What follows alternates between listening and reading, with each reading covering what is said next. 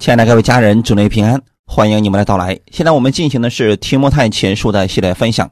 今天我们来看提摩太前书第三章八到十三节。我们分享的题目叫“执事的资格”。先来做一个祷告，天父，感谢赞美你，给我们预备如此美好的时间，一起来查考提摩太前书。借着这样话语的分享，让我们有智慧的去服侍，并且明白你的旨意而行，不但能造就我们自己。也能造就听我们的人，让我们顺从你的话语去服侍。我们相信必然会带来极好的果效。把下面的时间交给圣灵，你帮助我们在这样的话语当中得着力量，得着智慧。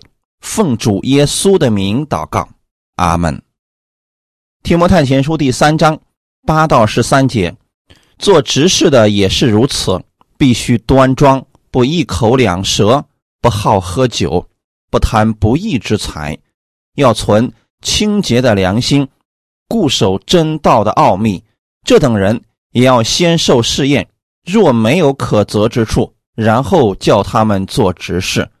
女执事也是如此，必须端庄，不说谗言，有节制，凡事忠心。执事只要做一个妇人的丈夫，好好管理儿女和自己的家。因为善做执事的，自己就得到美好的地步，并且在基督耶稣里的真道上大有胆量。阿门。今天我们来讲执事的资格。执事的原文意思是服侍者，主要是事工方面的服侍，而并非教会的管理。虽然说他跟长老。都属于某一个教会里边的服侍人员，但长老他是管理教会者，而执事主要是事工方面的。这个最早的出现是在《使徒行传》第六章一到六节，我们来看一下这段经文，《使徒行传》第六章一到六节，那时门徒增多。有说希腊话的犹太人向希伯来人发怨言，因为在天天的供给上忽略了他们的寡妇。十二使徒叫众门徒来，对他们说：“我们撇下神的道去管理饭食，原是不合宜的。所以弟兄们，当从你们中间选出七个有好名声、被圣灵充满、智慧充足的人。”我们就派他们管理这事，但我们要专心以祈祷传道为事。大众都喜悦这话，就拣选的斯提凡，乃是大有信心、圣灵充满的人；又拣选腓利、伯罗哥罗、尼撒罗、提门、巴米拿，并进犹太教的安提阿人。尼格拉叫他们站在使徒面前，使徒祷告了，就按手在他们头上。阿门。透过这段经文，我们可以看出来啊，当时信耶稣的人非常的多，教会一下子多了这么多的人。如果没有一个非常多的服侍者来使教会的上下都和谐。中间会有很多的漏洞。那当时就发生什么事情呢？很多说希腊话的犹太人，他们信了耶稣了，结果教会管理当中人手不足，出现了很大的问题，就是大家在天天供给上忽略了他们的寡妇，不是故意要忽略，而是因为人太多了。而当时他们又过的是共同体的生活，就很多人把自己的家产都卖了，拿到教会里边去，由教会来统一分配。今天做什么？大家一起唱诗歌、赞美神等等。他们以为耶稣很快就来了，所以就做了这样的事情。那这个教会让十二个使徒来管理大家，有这么多的人，那肯定是管理不过来的。就在这样的一个背景之下，所以设立了执事。执事的设立是因为教会工作上的需要，人手不够了，而当时主要是为了管理饭食，就是人特别的多。那现在要在吃饭的时间给大家分发食物，你光让十二个使徒去做这个事儿啊，根本就忙不过来。所以后来才设立了执事，让他们去帮助使徒，共同完成教会当中的一些事工。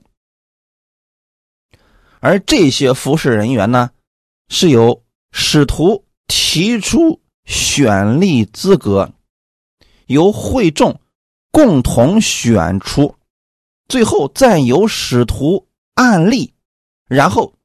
正式任职。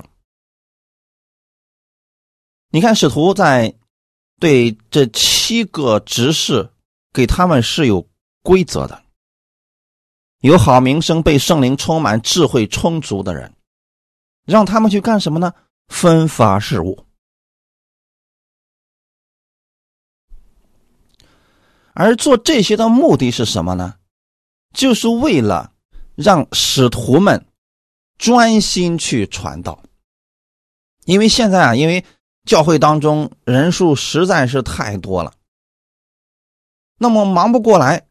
如果天天为了这些琐碎的小事情，让使徒们没有时间传道，更没有时间去祷告了，这实际上是因小失大了，所以才设立执事分担使徒们。在教会当中的一些施工，大家一听都觉得很好啊，所以就拣选了大有信心、圣灵充满的这些人。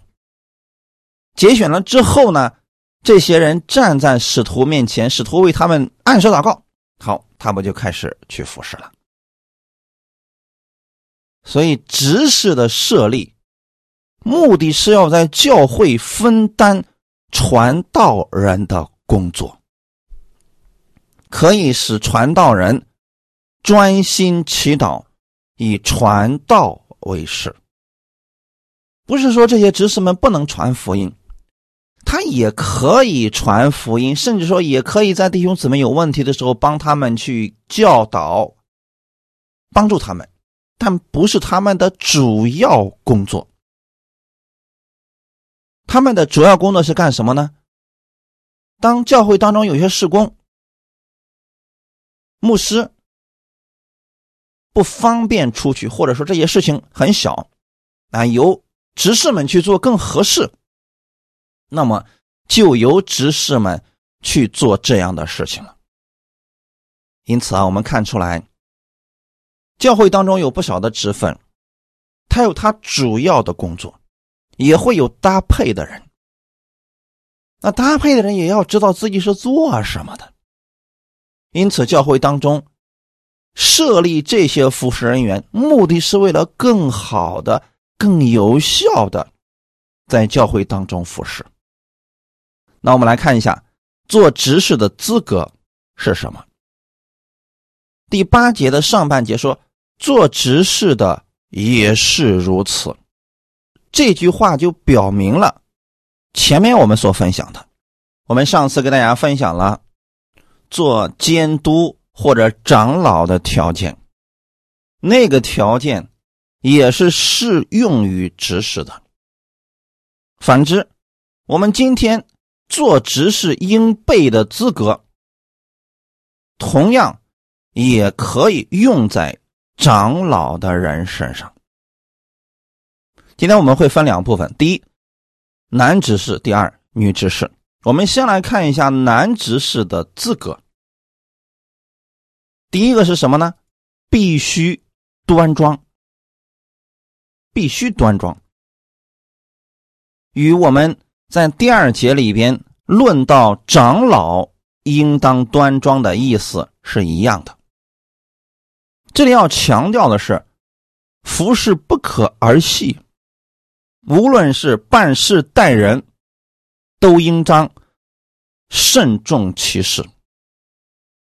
你想，在一个教会当中，如果是长老或者是执事接待一个人当儿戏，随随便便的跟别人开玩笑，甚至说说了话不算数，这就麻烦了。他影响的不是这个人，而是这间教会。大家就会以为这间教会的牧者以及所有的弟兄姊妹都是这样的。这些服侍人员相当于这一间教会的门面。所以必须要端庄，阿门。做事情得慎重、规规矩矩的，不一口两舌。什么是一口两舌呢？就是两面派，搬弄是非，不按诚实说话，只迎合人的意思。而做执事不可以这样。不能信口雌黄，见人说人话，见鬼说鬼话，更不能散布谣言。这一口两舌，其中有一个意思，就是当他觉得这个事情是这么个意思，在主观上，他认为是这个意思，并没有去证实，结果就给别人如此讲了，在教会当中造成弟兄姊妹之间不和睦，甚至说是。牧者和弟兄姊妹之间不和睦，这就是一口两舌。而这一点是作为执事很容易犯的错。为什么呢？因为执事更多的时候他是牧师的帮助者，类似于助手的工作，所以大家十分信任他。如果这个人散布纷争，教会就会十分混乱。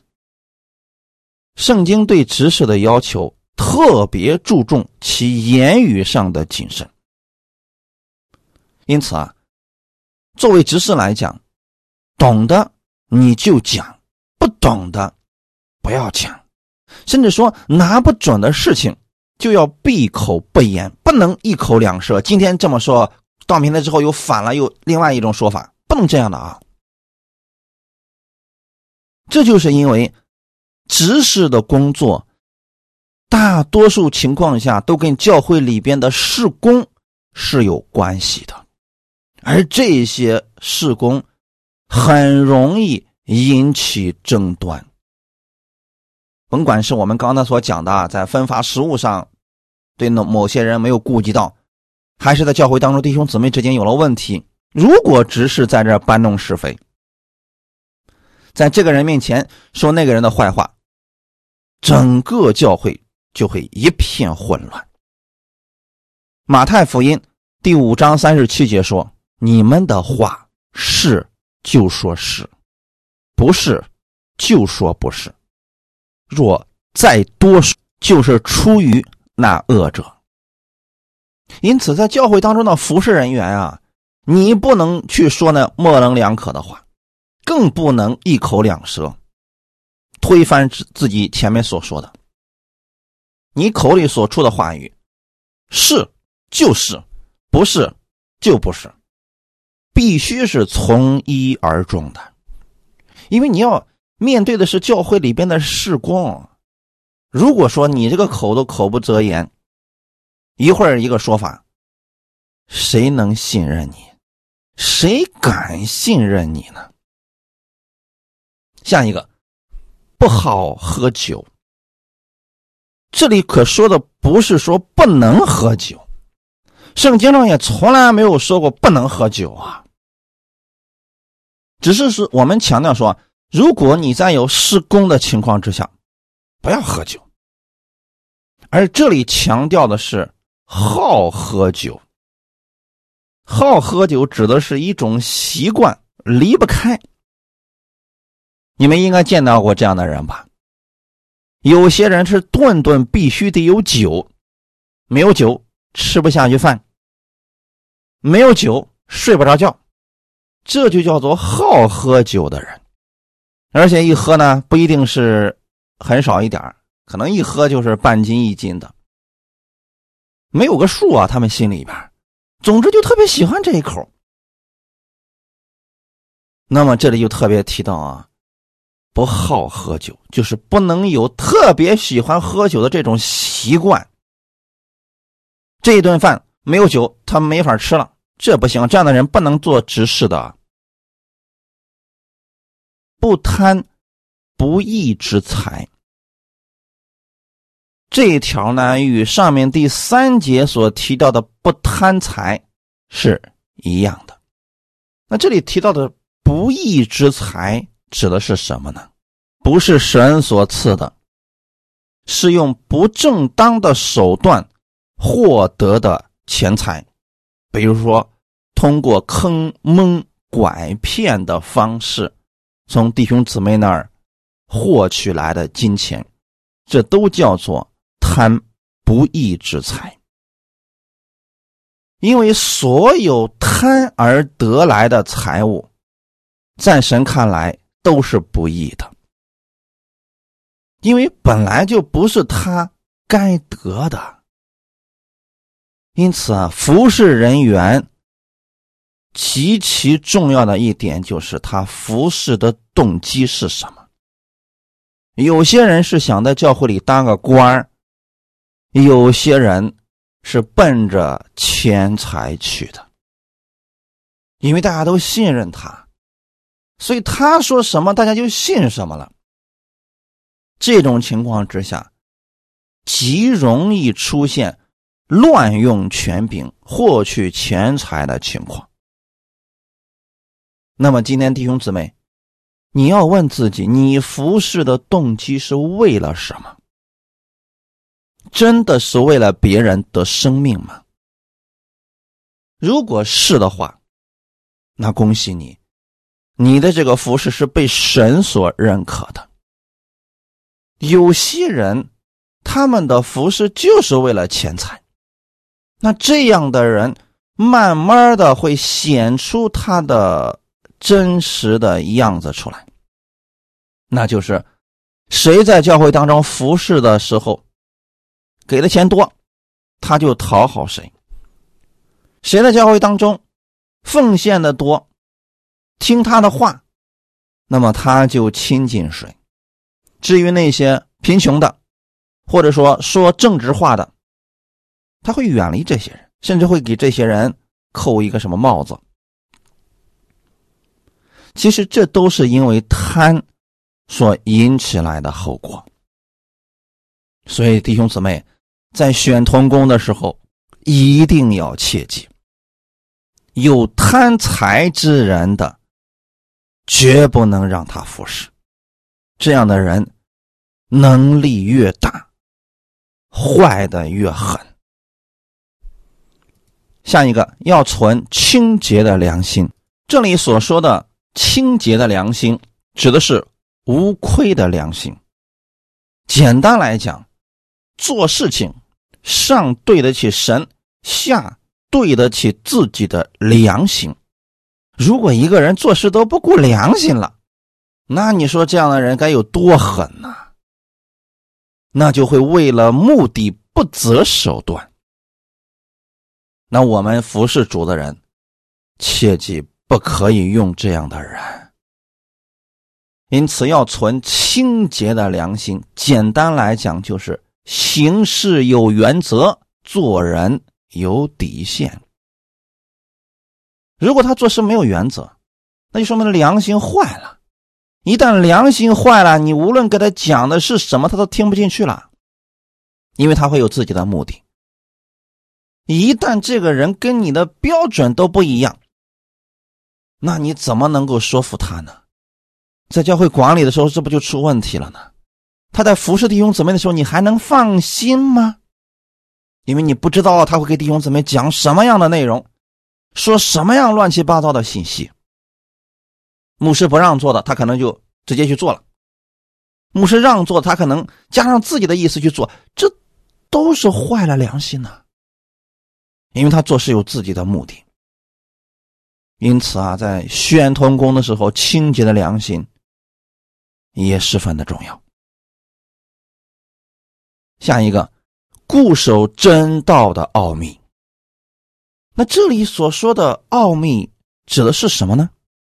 以夫所书第三章二到七节，量必你们曾听见神赐恩给我，将关切你们的职分托付我，用启示使我知道福音的奥秘，正如我以前略略写过的，你们念了就能晓得我深知基督的奥秘。这奥秘在以前的世代没有叫人知道，像如今借着圣灵启示他的圣徒和先知一样。这奥秘就是外邦人在基督耶稣里借着福音得以同为后嗣、同为一体、同盟应许。我做了这福音的执事，是照神的恩赐，这恩赐是照他运行的。大能赐给我的，阿门。保罗在讲这一段的时候，给我们阐明了真道上的奥秘。那这里的奥秘是有责任的，因为当时许多犹太人反对外邦人可以和犹太人一样享受福音的权利，因为这个事情啊。产生了若干旧约律法和犹太主义的争论。由此可见，执事并非只办理教会事务，他还有一个责任，就是固守正道。因为教会既然是真理的柱石和根基，但凡是教会当中的服侍人员，都应当固守正道。你不能容忍教会受任何异端或者错误见解来毒害弟兄姊妹。作为执事，应当像守望者一样，一看见有这样的错误之事，就应当立刻去更正，使教会保持真道上的纯正。阿门。透过这儿，我们其实也看出来了，不管是哪一个服侍人员，在真理上都必须是扎扎实实的。如果对真理就不明白，不能服侍的。现今有太多教会里边的管理人员、服侍人员，圣经都没读过一遍，对真道都不怎么了解，就进入到了服侍的行列。那他们去解决弟兄姊妹问题的时候会怎么做呢？按自己的意思呀，按自己的经验、经历等等去解决弟兄姊妹的问题，越解决问题越多，甚至说内心当中还有自私的想法，就会跟其他同工不合意、不和睦。那么牧师当说一些话语的时候，他会不认可，会有自己的想法。如果整个教会的服侍人员是这样的存在，你放心，这间教会用不了多久就会分裂了。不用魔鬼去搅扰他们了，就他们每个人心里边的那点小心思，就足以让这间教会的根基都动摇了。其根本的原因就是真道上意见不一样啊。所以这里提到的是固守真道。就说明执事在真道上已经有相当丰盛的根基了，不会轻易被人推动的。他不但能守住，而且还能固守正道。如果弟兄姊妹在真道上都合而为一，处理方式都差不多，因为都是领受同一个人的信息嘛，他就不会差太多呀。就怕的是同工之间、服侍人员之间听的道都不一样啊！你听他的，他听他的，领受的东西都不一样，他解决问题肯定不一样啊！这时候就会去争论，整个教会就会出现混乱了。所以在这一点上，大家一定要切记：同工必须要同心，无论是教会当中的哪一个服侍人员，若达不到同心，就不要让他服侍。在这个事情上宁缺毋滥，切记我宁可没有，但也不能随随便便让一个人上来。这样的话，后面所造成的问题恐怕不是人能解决的，搞不好这些教会可能就因此不存在了。第十节，这等人也要先受试验，若没有可责之处，然后叫他们做执事。也就是说，当他满足了上面所有的条件，也不能立即就上任去服侍，还要再试验他一下。我们要再次强调一下，选执事上面的条件都必须符合了，然后还要去试验，也就是经过一个试验的阶段。在未正式担任教会的圣职之前，不管是在品德、信仰或者真理上，都要受过试验，以此证明他向神是忠心的，它像人才能是可靠的。试验原文的意思，它就是相信你所试验的这个物品有可取之处，有点像。金子经过火，那就是一个试验。你是真金，经过火之后，你依然还存在；如果是假的，经过火之后，马上就显明出来了。所以说啊，在选任何的童工之前，一定要对这个人进行详细的考察。阿门。那些被选为准备做执事的人。应当是神的仆人，看这个人是可以的，能够胜任的，然后再让他们经过时间和精力上的考验。你可以用一些教会的事情让他去试着去做一做，看他到底行不行。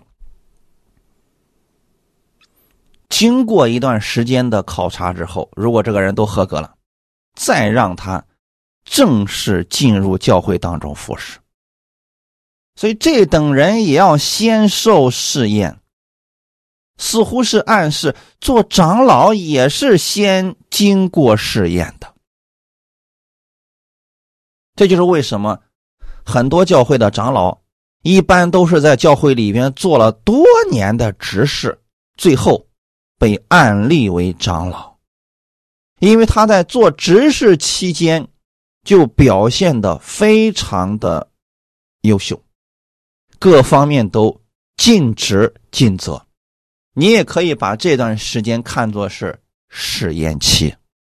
若没有可责之处，这里的意思就是没有重大的过失，人品不是很坏，等等啊。经过了这些试验之后，才可以让他正式成为教会的服侍人员。哈利路亚，这里主要指的是行事为人方面无可指摘。如果这个人心里面是弯曲的，啊，做事是表面一套，心里一套，这样的人能不能做执事呢？不能。提摩太前书三章十一节，女执事也是如此，必须端庄，不说谗言，有节制，凡事忠心。这里对女执事跟男执事的。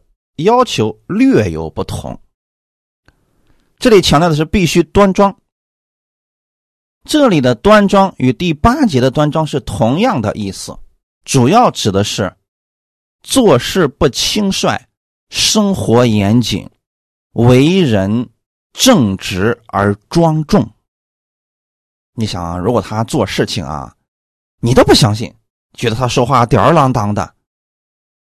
嘻嘻哈哈的都没有个正脸儿啊！那你说这样的人怎么能够让他做执事呢？大家都不相信他。因此，作为女执事来讲，她必须是端庄的。有人说我不太明白什么叫端庄。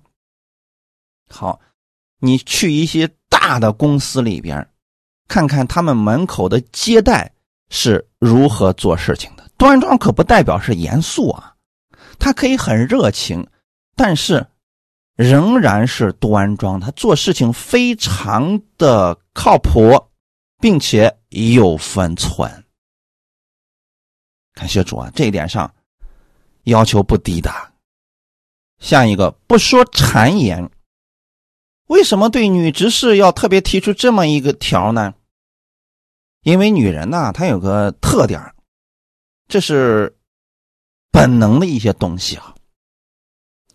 听别人在背后说个什么小道消息，她就十分的相信，而且对这件事情特别的好奇。还有呢，就是嫉妒心不容易控制。当看到别人比他强的时候，甚至说有信徒夸另外一个只是比他漂亮的时候，他心里就受不了了。时间一久啊，甚至能够说一些坏话去诋毁那个人。所以这里强调的不说谗言，是指不能毁谤别人，不能说其他人的闲话。不能搬弄是非，这个事情一定要十分的慎重的。因此，拥有正直的心啊，不毁谤别人，不嫉妒别人，这个条件非常的重要。下一个有节制，做事要有节制，不能随心所欲。在这点上吧，女人比男人要差一些。你就比如说，女人在遇到自己非常喜欢的东西的时候，这个眼睛就走不动了。比如说漂亮的衣服啊、首饰啊等等这些东西，他们一看也受不了了。这就属于没有节制了。还有呢，比如说三个非常要好的女人坐在一块去，那说起话来完全忘了时间了。他甚至可以忽略其他人，就他们在那使劲的唠，半天过去，一天过去了。这就叫做没有节制，聊着聊着就忘记了自己是干什么来的了。我只是给你们举个例子，告诉你们什么叫做没有节制。那反过来就是，他做事是有节制的，他知道自己到底在做什么，是为神在做工，不是来瞎聊的，而且做事呢非常有节制，有度。感谢说，这样的人做执事，真的会给牧师带来事工上的帮助。如果是没有节制的，那恐怕是会帮倒忙的呀。生活严谨，这里特别对女执事而言，强调的是生活的作风。你不能让人在背后议论你做了很多的恶事，甚至让人指出你生活不检点。因此，在做服饰的时候很重要。比如说，特别是女执事，那么就尽量不要与弟兄单独在一个房间里面，也不要开什么玩笑，这样很容易让其他人误解，以为你。生活不严谨，所以说在服侍的过程当中啊，其实女执事受到的这种误解恐怕是更多的。可能有人说了，我身正不怕影子斜，我心里没有这事我不怕。但是弟兄姊妹如果都议论纷纷，大家都相信了，即便你没做过，大家不信任你了，这个也没办法再服侍了。所以说啊。作为女执事来讲，这一点一定要特别的谨慎。阿门。下一个，为人庄重而正直，这是指为人方面，就是他做事做人很懂得分寸，而且这个事情呢，给你做的有板有眼，啊，不是稀里糊涂和稀泥的那种。你把这个事儿交给他。他真的会用心的去做的，而且你相信这个人就是正直的人。感谢主，所以对服侍人员的要求啊，他不是低的。很多人以为啊是在社会上干不下去了，没人要了，进教会里面服侍了，不是这样的。所以从本节可以看出，保罗在这里特别是针对女执事常犯的一些毛病加以劝诫。因为大多数的姊妹们都重视衣着的华丽，而很少注意自己的言行举止。而且呢，大多数的姊妹们喜欢听闲话，也喜欢传闲话，往往在生活领域里边自己喜欢的部分做做不到能节制自己啊，而且呢，遇到麻烦就想退缩，遇到点打击就不想干了，无法坚持到底。其实这都是姊妹们的。短板所在，所以弟兄姊妹，你想想看啊，如果你选了一个女执事，结果呢，好的弟兄姊妹议论她几句，打击她几句，不干了，马上不再服侍了，那这样的话，这个施工如何进行呀？所以说啊，抗打击能力也得强啊。